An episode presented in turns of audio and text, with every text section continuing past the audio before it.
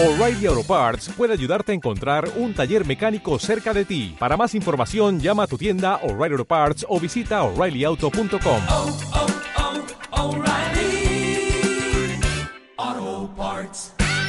Radio Marca Vigo, 98.3 FM. Baby, baby, baby,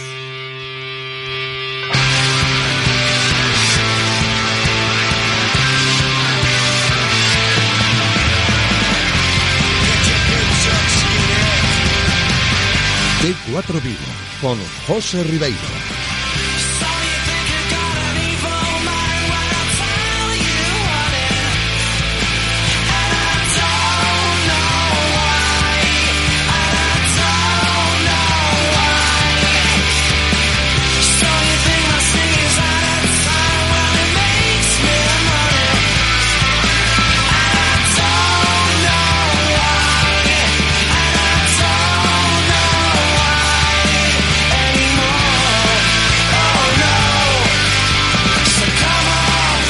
Saludos, ¿qué tal? Muy buenas tardes, bienvenidos a este espacio de T4 Vigo, hasta las 8 en punto de la tarde que vamos a estar, media horita de programación local para abordar enseguida nuestra cita semanal con el running, cada miércoles aquí en esta sintonía. Hablamos de atletismo con nuestro compañero Carlos Adán, que dentro de unos instantes estará aquí conmigo en el estudio para comenzar, como digo, una nueva sección de running. Pero antes hacemos un pequeño repaso de lo que ha sido el día de hoy en clave Real Club Celta, repasando la actualidad del conjunto celeste en este miércoles 26 de febrero, en el cual el equipo de Oscar García Junyent completó por la mañana una nueva sesión de entrenamiento sin incidencias, aunque contando con el susto de Denis Suárez, que parecía que se había dado un golpe en uno de los rondos eh, de calentamiento. Al final no fue nada, ni lo recoge el parte médico.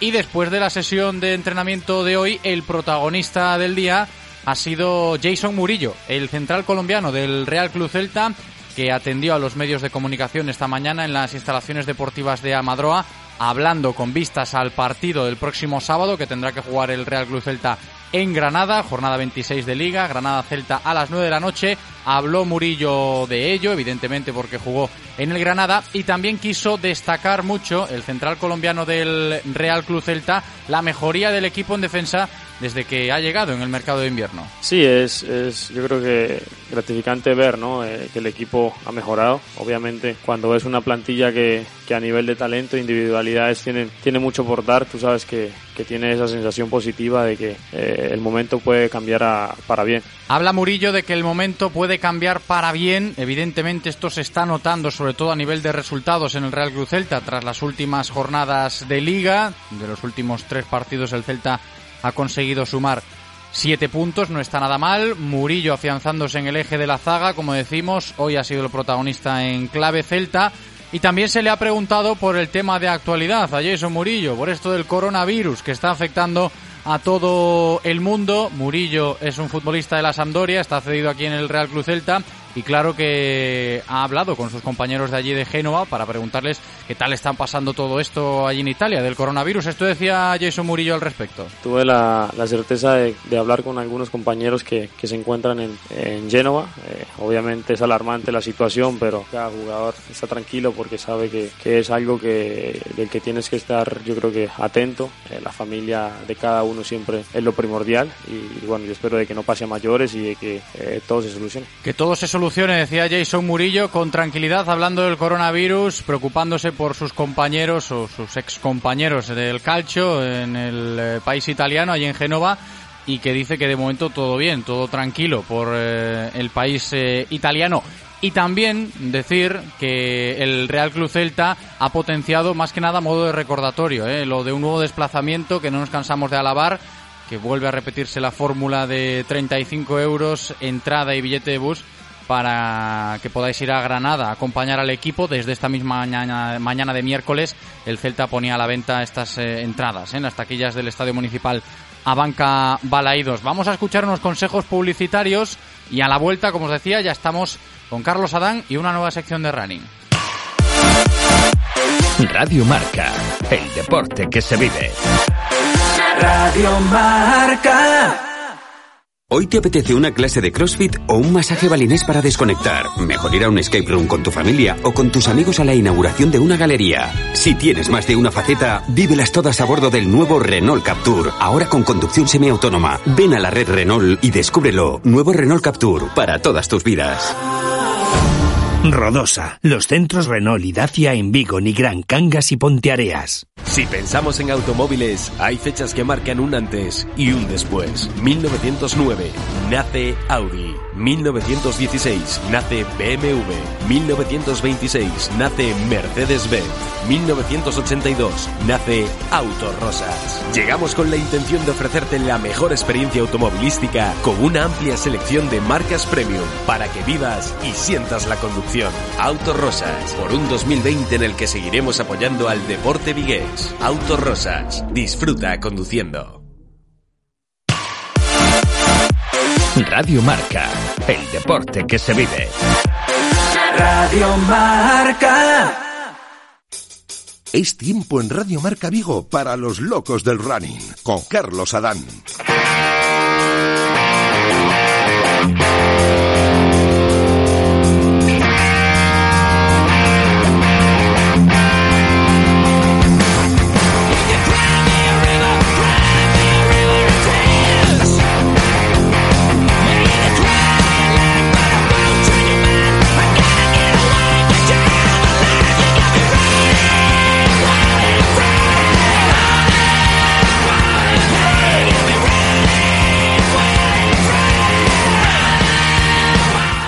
Comenzamos una nueva sección de running. Ya está aquí conmigo en el estudio de nuevo Carlos Adán. No lo tuvimos la semana pasada, ya está de vuelta. Carlos, ¿qué tal? ¿Cómo estás? Aquí andando, a pie de cañón. Hombre, no puede ser de otra manera, ¿eh? Con gusto de tenerte de nuevo aquí con nosotros para hablar de atletismo, nueva sección de running bastante cargadita, ¿eh? Vamos a desglosar el menú que tenemos, que la gente sepa de lo que vamos a hablar de aquí en adelante hasta las 8 en punto. Sí, porque este fin de semana fue un poqui- poquito ajetreado de competiciones y bueno, vamos a hacer aquí en el, tramo- en el programa un resumen lo mejor posible con- unos invitados para analizar la jornada dominical del atletismo. Sí, porque tuvimos eh, maratón en Sevilla, lo decíamos la semana pasada, vamos a hacer el balance de lo que fue, con los nuestros que estuvieron por allí, que nos cuenten un poquito sensaciones.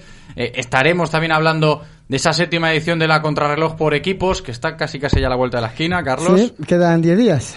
No, no, no queda nada, ¿eh? El tiempo pasa volando. Además, con eh, Alejandro Febrero también en el cartel. Luego lo comentamos, pero antes empezamos eh, por lo de Alex Fernández, que va a estar con nosotros enseguida ya. Sí, porque está haciendo su mejor temporada con, diferencia. El fin de semana este se ha campeonato de España absoluto en pista cubierta en su tierra. Y queremos que haga un balance de, sus, de sus dos últimas actuaciones y, y con qué expectativas afronta el campeonato de España absoluto de 3.000 en pista cubierta. Pues como dice Carlos, por eso está hoy con nosotros el propio Alex Fernández. Eh, ¿Qué tal, Alex? ¿Cómo estás?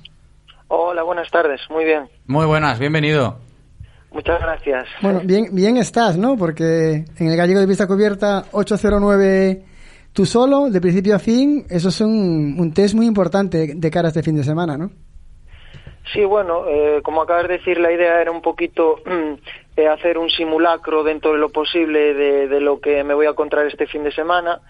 Eh, que bueno, a priori yo creo que será una carrera, bueno, típica de carrera de campeonato, que bueno, luego puede salir un poco más rápida, un poco más lenta, pero en principio suelen salir, suelen ser carreras tácticas, donde realmente se acelera el acelerón, el cambio fuerte y donde se juega uno los puestos es en el último kilómetro.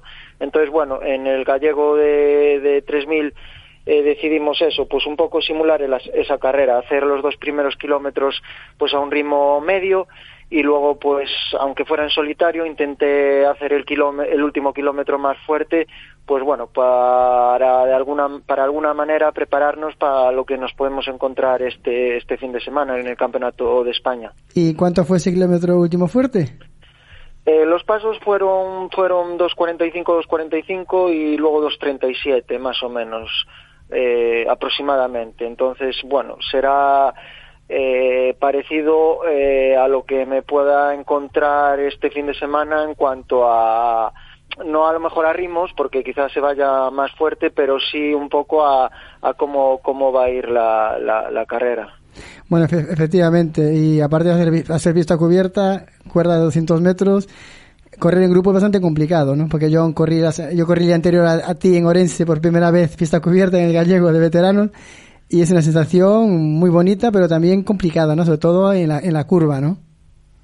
Sí, claro, obviamente la pista cubierta es, la mitad de, de, la de aire libre en cuanto a, a, las vueltas y luego, claro, el espacio también es mucho menor. Es una, es una superficie en que los atletas grandes, voluminosos, que, que ocupan espacio, pues en principio tienen tienen más ventaja sobre otros atletas. Es, hay que colocarse bien, eh, procurar que no te encierren. Bueno, al final lo que tú dices son 200 metros y ya te digo, aparte de, correr siempre hay que estar atento a tácticamente, pues eso, que no te pase, pues que te puedas quedar encerrado, que bueno, en, algún despiste tener un tropezón. Bueno, es, una es una superficie complicada en, en todos los sentidos. Y bueno, ya has pensado, bueno, has visualizado dentro de, tu interior la táctica a llevar, es decir, eh, has, valorado que vas a estar en casa, con tus familia, allí, saber controlar los nervios, eh, ir detrás de los, digamos, favoritos, eh, dar la cara. ¿Lo has, valorado, lo has pensado con tu entrenador? Sí, bueno, eh, siempre llevas una idea de lo que te puedes encontrar. Hombre, a, eh, a, nivel emocional, obviamente, correr en casa un campeonato de España mm, siempre es, es, positivo. Yo creo que cualquier atleta, si le dices, oye, ¿qué prefieres, correr en casa o correr fuera? Eh, te diría correr en casa. Sí que es verdad que a veces, eh, pues ese espeso de, de, de emoción o, o esa eh, pues hipermotivación que puedas tener te puede jugar una mala pasada pero bueno, yo prefiero correr en casa que correr fuera. Eso en cuanto a nivel emocional. En cuanto a nivel eh, de visualizar la carrera, pues bueno, eh, siempre haces ahí una pequeña labor de scouting, ver, ves los rivales, qué marcas tienen en otras distancias, quién va mejor por arriba, quién va mejor por abajo analizas, pues yo lo que he hecho es analizar los últimos tres o cuatro campeonatos de 3000 y bueno, yo creo que esos eh, normalmente, por norma general, suelen ser carreras ni excesivamente lentas ni excesivamente rápidas, es decir, suelen ser carreras entre ocho minutos y 8 o 10, eh, por lo menos en los últimos años. El campeonato más rápido fue 7.58 y el más lento pues en torno a 8.11 o así. Entonces ya te digo, yo me imagino una carrera a ritmo medio, ni muy rápida ni muy lento, con un último kilómetro sí que muy, muy, muy fuerte. Entonces yo eso, creo que la carrera irá a eso, a un ritmo medio y a partir del 2000 cuando pasemos, cuando falten cinco vueltas, empezará a ver los primeros movimientos y bueno, habrá que estar atento y si las fuerzas acompañan, pues saber que ahí se va a decidir la carrera. Bueno, y después de acabar el Cato de España, eh, ¿acaba la temporada pensando en, en objetivos de verano o aún vas a defender a Galicia en el Campeonato Nacional de, de federaciones o no entran tus sí, no, aún, aún me quedan, ahora eh, viene, como digo yo, la parte más importante de la temporada. Vienen tres semanas fundamentales, eh, después de la próxima semana, o sea, en, después del día, bueno, el, el 3000 es el 29, es decir, el siguiente domingo es el Campeonato de España de Cross en, en, en Zaragoza y allí sí que estaré presente con la selección gallega con la idea pues eso, de intentar firmar una, una buena posición y mi mejor posición en un campeonato de España de cross es la decimosexta, pues intentar mejorar esa posición. Yo creo que estoy para pelear un top 10, un top 10 como se dice, y a ver, a ver si hay suerte y lo puedo conseguir. Y luego la semana siguiente aún vienen más emociones fuertes porque iré a Laredo y bueno, en Laredo pues intentaré volver a mejorar esos 28-36 de, de, de, Valencia. Así que bueno, vienen tres competiciones seguidas en tres fines de semana consecutivos importantes para mí y a ver, a ver cómo me desenvuelvo. Bueno, pues nada, desde aquí te seguiremos y estamos en contacto, ¿vale, Alex? Un abrazo fuerte y suerte el fin de semana. Gracias, Carlos, un abrazo. un abrazo eh, para Alex Fernández. Ahí estaba Carlos Adán compartiendo sensaciones, deseándole suerte, evidentemente, para lo que viene. Y de aquí hasta las 8 nos quedan 15 minutos para terminar la sección. Vamos a estar con tres protagonistas, eh, tres nombres conocidos en este mundillo del atletismo aquí en nuestra ciudad por diferentes motivos. Para ver qué han hecho el fin de semana, que nos pongan un poquito al tanto y luego ya encaminamos, Carlos, que los tres me consta que han participado en esa contrarreloj por equipos en alguna ocasión y vamos tanteando impresiones, ¿no? Efectivamente, tenemos aquí en el estudio a dos atletas que participaron en el Maratón de Sevilla. Uno es muy conocido porque hace la tertulia aquí de, de fútbol del Celta, un día a la semana. Hoy no hables de fútbol, por favor, solo atletismo. Julio Álvarez Builla. ¿Qué ¿Eh? tal, Julio? ¿Cómo estás? Yo creo que es indignante que me llaméis atleta. Pero, pero bueno, salvo por eso, bien. Bienvenido. Bueno, si te llaman entrenador de fútbol, te voy a llamar atleta. También está ahí con nosotros Rubén Pereira. ¿Qué tal, Rubén? ¿Cómo estás? Hola, buenas tardes. Otra vez. Ya estáis aquí de vuelta porque, como decía Carlos, eh, habéis hecho la maratón de Sevilla y me imagino que ahora habrá que preguntarles un poquito cómo habrá ido y demás. No sin antes presentar a la tercera en Discordia, que también está con nosotros. Carlos, ¿por qué está hoy Esther Navarrete con nosotros? Hombre, porque este año Esther llevaba tiempo sin venir, eso es verdad. Es, es una chica que eh, la admiro bastante. Y este año ha hecho su primera temporada entera de campo otra vez y queremos que valore su, su campeonato. Aún va a acabar en el Campeonato de España por federaciones como Alex Fernández, imagino y ha quedado décima en el Gato España por clubes el otro día, que creo que es su mejor puesto a nivel individual en el Gato España. Entonces, eso, que valore, porque hace tiempo que no tenemos atletas a este nivel. Hay que recordar que en, en Soria quedó octava Usía, que también viene ha venido aquí a hablar cuando fue el Comité Europa Sub-23 y dos chicas entre las diez primeras, pues hacía tiempo que Galicia no lo tenía. Entonces, que nos comente sus actuaciones y lo que espera de aquí al futuro. Por eso está también hoy con nosotros Esther Navarrete. ¿Qué tal, Esther? ¿Cómo estás? Hola, ¿qué tal chicos? Muy bien. Bienvenida, ¿eh? ya estamos todos bien presentados para encarar la recta final de la sección. Como decía Carlos, Esther que nos cuente lo suyo, Rubén que nos cuente lo suyo y Julio que nos cuente lo suyo a la hora de ir rescatando sensaciones. Empezamos, si te parece, Carlos, por la maratón de Sevilla, a ver qué nos cuentan estos chicos de lo que vivieron allí. Rubén la semana pasada nos decía que bueno, el circuito era llano, que no tal, pero al final eh, no sé si fue muy duro o no. Rubén, empezamos contigo. Pues bueno, sí, ¿no? El circuito es llano y, muy bien. Es una carrera increíble, eh, mucho nivel. Este año hubo una participación con un nivel muy alto y, bueno, del circuito nada que decir, de la participación increíble y, a mí la verdad que también me, me fue muy bien. Eh, no me puedo quejar y estoy muy contento, la verdad. Satisfecho, ¿no? ¿Y la gente del equipo qué tal? Pues bueno, al final nuestro compañero Pablo pues se tuvo que retirar en el kilómetro 21. Eh, mala suerte, nos estábamos jugando el podium del campeonato de España. No sé muy bien en qué puesto pues podíamos estar, pero estaba claro que estábamos en él. Pero nada, su tendón, eh, su tendón de Aquiles en el kilómetro 21 dijo que, que no. Y ya nos quedamos eh, lo que es Dani y, yo en competición. Y, y bueno, ya el equipo como equipo ya no puntuábamos, entonces ya a nivel individual hacer lo mejor posible cada uno. Es una pena eso, ¿no, Carlos? Lo que nos cuenta Rubén, que pasen un equipo, pero bueno, eh, la maratón es así. Sí, aparte, claro, al ir solo tres y puntuar tres, siempre puede haber pasado algún percance, ¿no? Algún, de hecho, un compañero mío de trabajo fue a Sevilla y justo en la línea de salida se cayó una persona delante de él y ese torció el tobillo pudo, pudo reaccionó y pudo acabar la carrera y después acabó con el tubillo súper hinchado. Entonces, claro, el problema de ir con, los, solo con tres fijos que cualquier inconveniente, aparte si iba tocado, pero bueno, lo importante es que eh, aparte de fuera del equipo, a nivel individual, tanto Rubén como Dani Pérez, que estuvo la semana pasada aquí, hicieron dos grandes carreras, ¿no? Hicieron marca personal los dos, bueno, lo de Rubén es admirable porque ya es un cuarentón y hacer, do, y hacer 2.27.10 pues está muy, muy, muy bien. Por eso nos decía, satisfecho y mucho, ¿no? Sí, sí, muy, muy satisfecho porque, bueno, eh, me preparé muy bien, yo se lo decía a Carlos, estaba, estaba muy bien, eh, había entrenado muy bien, me encontraba en un estado de forma increíble porque, bueno, Carlos Landín, que es mi entrenador, pues ya ya me lo decía que estaba mejor que nunca y, bueno, el apoyo todo que tuve con la gente de Pontevedra que, que, me ayudó a hacer los entrenos y bueno, después también la familia, ¿no? Mi mujer y mis hijas que me apoyan siempre, pues bueno, es todo, es todo, al fin y al cabo es todo un bloque que te ayuda a, a estar a ese nivel y la verdad que conseguí un estado de forma que creo que nunca tuve. Pues esperemos que lo mantengas, ¿eh? Julio, ¿y tú qué tal? Me consta que estabas preparando duramente esto de la maratón de Sevilla. Era un reto, esto era un reto para ti. Uno de los muchos que ya llevas.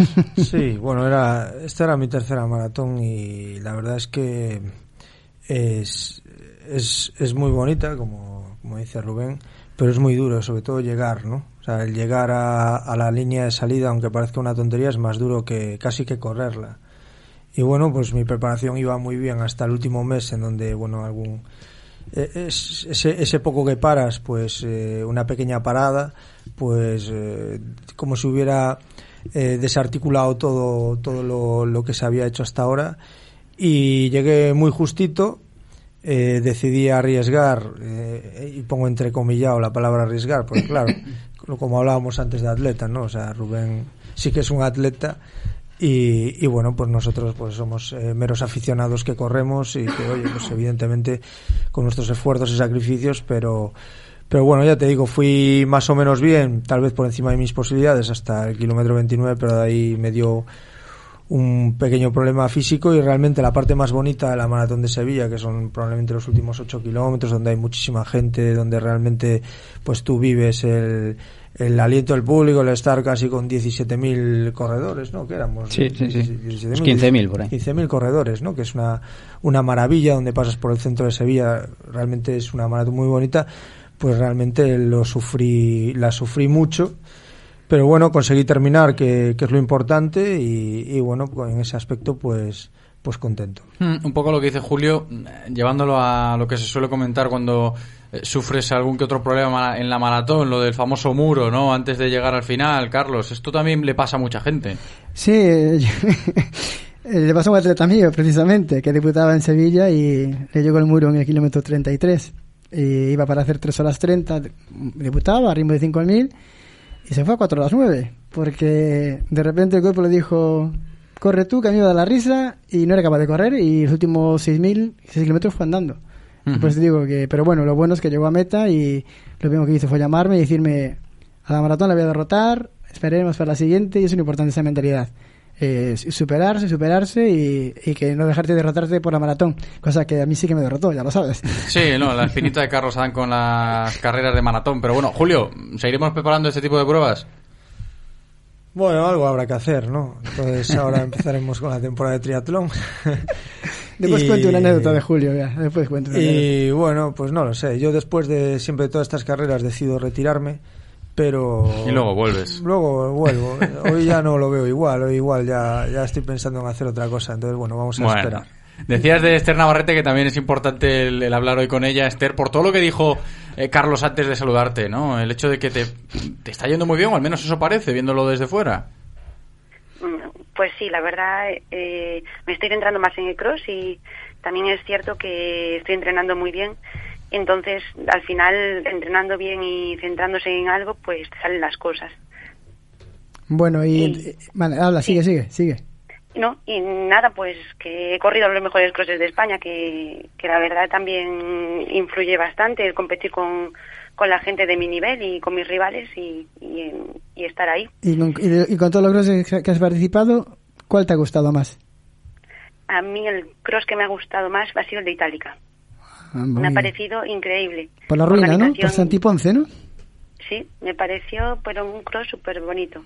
A ver, todos son, tienen su encanto y todos son bonitos, pero el que más es el de Itálica. ¿Has, has corrido las artes este año? Y no, porque...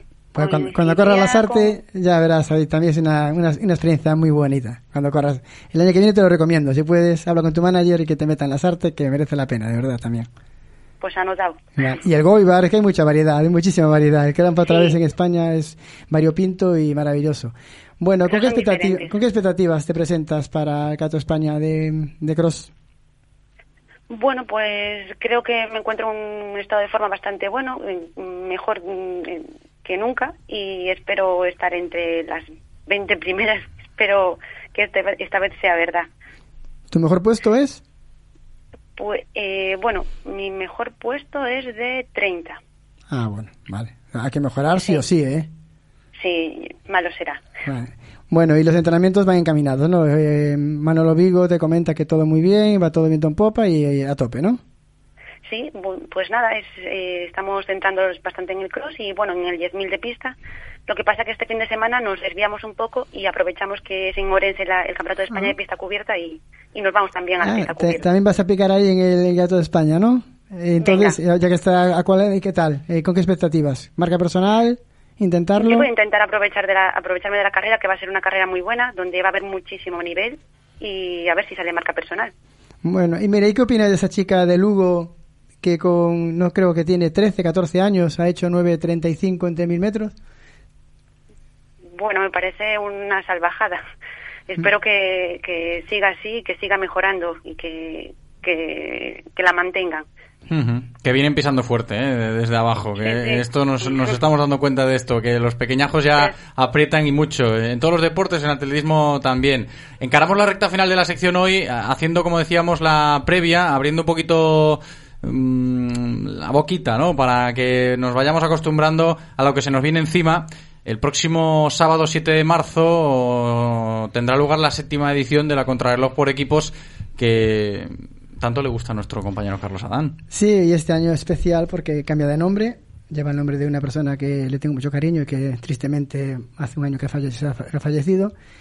Y sí, le tengo mucho cariño y a partir de este año pues mucho más cariño por, por- por esa persona. que lleva el nombre, ¿eh? esta séptima contrarreloj por equipos de Alejandro Febrero. Sábado 7 de marzo, la semana que viene iremos haciendo pues con algo más de profundidad la previa de la cita. Enseguida recordamos lo de las inscripciones, cómo pueden inscribirnos, pero a vosotros que nos estáis escuchando os tenemos que ir dando alguna que otra pista sobre lo que nos podremos encontrar en una prueba como esta. Que vosotros tres, tanto Esther como Rubén como Julio, habéis participado, participado en ella alguna vez. Rubén, ¿cómo definirías esta prueba? Os lo voy a pedir a los tres para que nos hagamos una idea.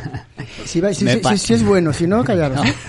No, no, es... Si hay que dar eh, palitos, se le da, ¿eh? No, a ver, no es porque sea Carlos, pero hay que decir que es una, una prueba única eh, aquí en, en, en Galicia y no sé si en España, pero bueno, vamos a dejarlo aquí en Galicia, es una prueba única y lo que tengo que decir es que es una prueba que es eh, muy bonita, es muy bonita porque al fin y al cabo eh, tiene unos valores que es, es el, el equipo, ¿no? Es el, el conjunto de, de- de los compañeros de, de un equipo que tienen que tienen que estar nunca nunca, o sea, eh, ¿cómo decirte? Es, eh, como que nunca tuvieron que estar tan unidos como en esta Sí, carrera, sí, ¿no? sí. Tienen que estar pensando tanto en los que van atrás como los que van adelante y, y por eso se hace tan bonito, ¿no? Porque aparte de que todos queremos eh, ganar y, y hacerlo mejor, pero siempre te preocupas por el que está al lado y eso visto desde fuera eh, es muy chulo. Julio, sí que gusta esta contrarreloj por equipos, ¿eh? Sí, la verdad es que es una prueba que está muy bien organizada y eso es un poco lo que comentaba Rubén. ¿no? Al ser una prueba por equipos, pues es siempre, pues no sé, lo vives de una manera especial, ¿no? Y nosotros que venimos del en, la- en el mundo del triatlón, duatlón, es una prueba bastante los, campeonatos eh, por equipos que se hacen con bastante asiduidad, probablemente más que en, que lo que es el atletismo. Y bueno, es una prueba que nos gusta y que bueno, como equipo pues intentaremos participar con alguna con alguna representación. Sí, seguro que lo haréis bien. Me consta que la preparación también es enfocada hacia esta carrera por lo bonita que es. Esther, tú me imagino que estarás como Rubén y como Julio. Yo estoy con los dientes largos por no poder ir este año. Lo sabía Carlos también. Campeonato de España de, de cross. Tengo unas, tenía unas ganas de ir, me parece una prueba tan divertida y bueno, un ambiente increíble, el antes, el durante, el después, pero bueno, espero que para el año no se me escape. Bueno, es que no dejan de ser nombres importantes que hablan muy bien de la contrarreloj por equipos que tendremos este próximo sábado 7 de marzo. Carlos, antes de despedirnos y de la semana que viene, ya os adelanto que seguiremos hablando de la carrera, mencionar lo de las inscripciones para que lo tengamos en cuenta. Sí, es en, w- en bueno, www.cronotec.es. El plazo acaba el miércoles que viene a las 12 de la noche. Y bueno, eh, el año pasado juntamos 49 equipos. Pues los que vengan serán tratados lo mejor que se puedan. Recordar que los premios son en marisco, porque yo que organizo es marisco todo. ya está encargado, lo fui a encargar hoy y, y siempre de buena calidad. Y nada, y, y animar a todos que vengan a participar, que yo les, le- lo haré con todo el cariño del mundo. ¿no? Seguro, ¿eh? lo, lo tenéis muy claro. Insisto, la semana que viene en el running seguiremos hablando de la séptima contrarreloj por equipos Alejandro Febrero. Llegamos a las 8 en punto de la tarde y tenemos que darle las gracias a los pedazo atletas, aunque le pese esto a Julio Huilla que han estado hoy con nosotros. Esther Navarrete, muchas gracias, un abrazo. Muchas gracias, chicos. Rubén Pereira, muchas gracias, Rubén. Muchas gracias a vosotros. Julio Álvarez Huilla, gracias, Julio. Gracias. Hablamos. Carlos Adán, un placer como siempre. Hasta la semana que viene. Hasta la semana que viene. Y nosotros nos tenemos que despedir porque estamos a puntito de llegar ya a las 8 en punto de la tarde, no sin antes pues eh, darle las gracias a Andrés que ha cumplido de maravilla en la técnica y a todos vosotros que estáis al otro lado escuchándonos. Me despido hasta mañana. Chao.